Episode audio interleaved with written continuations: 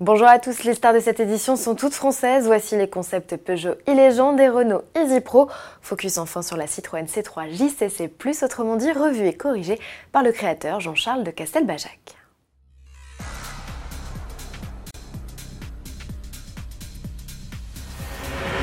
La 504 fête son demi-siècle d'existence pour célébrer l'anniversaire de ce modèle à succès qui s'est écoulé à près de 4 millions d'exemplaires dans le monde, sous les traits d'un pick-up, d'une berline ou encore d'un cabriolet.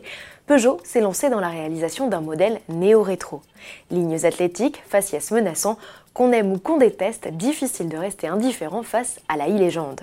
Le concept rend hommage à la 504 coupée, œuvre du carrossier italien Pininfarina de la forme des optiques au logo avec le lion sur la calandre en passant par les pare-chocs proéminents ou les proportions globales, les clins d'œil au modèle des années 70 sont nombreux. Mélange de tradition et de modernité, au pied des montants très inclinés, là encore repris à la 504, on retrouve un écran d'accueil numérique. L'accès à bord s'effectue par le biais d'une commande tactile dissimulée dans la vitre de custode.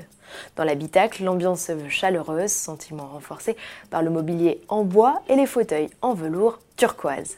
Aussi vintage que techno, la e-légende embarque pas moins de 16 écrans, dont un de 1m25 de long, caché derrière la console centrale. Il ne se dévoile que lorsque l'un des deux modes de conduite autonome est enclenché. Le coupé profite également d'un assistant personnel à commande vocale prévu dès 2020 dans les modèles de série ou encore d'un nouveau système de sonorisation signé Focal. Il offre notamment la possibilité pour chaque passager d'écouter le contenu audio de son choix sans déranger son voisin. Si le Peugeot e-Légende embarque une motorisation 100% électrique, elle développe 462 chevaux, de quoi permettre au conducteur d'atteindre les 100 km/h en moins de 4 secondes et de s'offrir quelques sensations. D'autant que l'autonomie avoisinerait les 600 km. Il ne reste plus qu'à espérer que ce concept ne finisse pas sa vie dans les cartons.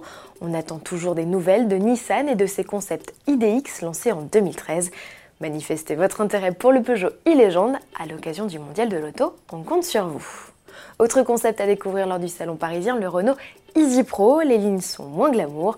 Ce gros rectangle sur roue préfigure la livraison du dernier kilomètre à horizon 2030. On peut le voir comme l'allié ou la bête noire des livreurs de demain. Dans sa première configuration, il s'agit d'une fourgonnette avec poste de travail intégré à l'avant et espace de chargement à l'arrière. Renault ne parle d'ailleurs plus de chauffeur à bord puisqu'il n'y a plus de volant, mais de concierge pour remettre des colis. Humain qui disparaît totalement dans la deuxième forme du concept. Les robopods ne sont alors plus que des conteneurs d'une capacité de 12 mètres cubes qui peuvent se déplacer de manière 100% autonome et en convoi vers un point de livraison à la simple demande d'un client. Renault envisage toutefois d'autres usages pour ces pods comme ceux de commerce ambulant, un concept qui rappelle fortement le véhicule baptisé Snap du Suisse Rinspeed présenté en 2017. Une dernière nouveauté pour la route, elle est à découvrir dans quelques jours sur le stand Citroën du Mondial de l'Automobile, nom de code JCC+. Il s'agit d'une série très limitée sur base de C3.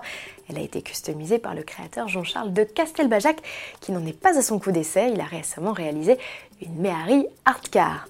À la différence de celle-ci, déclinée en un exemplaire unique, la nouvelle venue sera proposée à 99 unités en France uniquement. Elle hérite d'office du bloc essence PureTech de 110 chevaux. Il est associé à la chic finition Shine. Citroën ajoute également le freinage automatique d'urgence et la caméra connectée. Elle sera proposée à la vente dès le mois de novembre en concession ou en ligne. Reste à connaître le prix de cette citadine dont la robe noire est rehaussée à l'intérieur comme à l'extérieur des couleurs chères au créateur, le rouge, le jaune et le bleu. À demain.